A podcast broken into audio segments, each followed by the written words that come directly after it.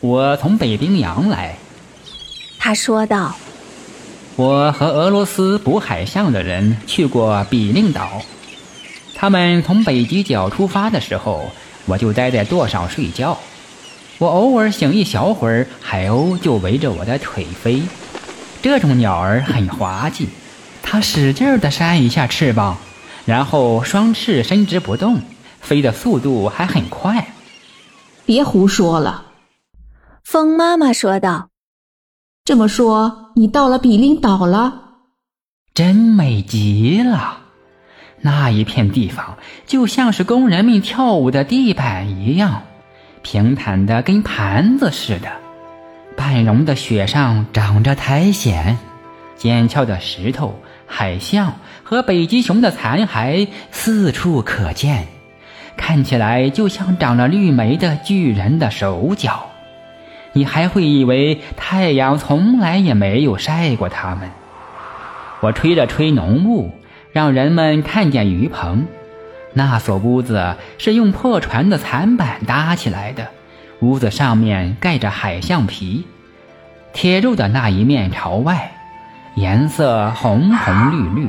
屋顶上有一只活北极熊，还在哀叫着。我走到海滩，看了看鸟窝。还没有长毛的小鸟张开口尖声叫着，于是我朝着成百上千的鸟猴吹了口气，它们便明白要把嘴闭上。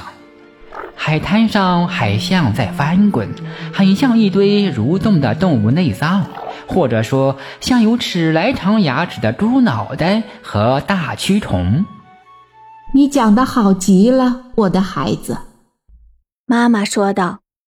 听你这么讲，我的口水都快流出来了。后来捕猎开始了，鱼叉戳进海象的胸里，喷出来的血柱就像冰上的喷泉。于是我也想起了我的游戏，我吹了起来，让我的航海工具，呃，就是那些斗风一样的冰块，朝着船撞了过去。呵。你听大伙的乱叫乱喊声吧，可我的呼啸声更高。他们不得不把死海象、箱子、柜子和缆绳、钢索统统都扔到冰上。我把雪吹落到他们的身上，让他们缩在自己的破船里，带着他们捕获到的东西朝南飘去，尝尝咸水的味道。他们永远也回不到比令岛来了。这么说，你干了坏事了？风妈妈说道。我做的好事，别人会讲的。他说道。呃，不过我的兄弟从西边来了，他是所有兄弟中我最喜欢的。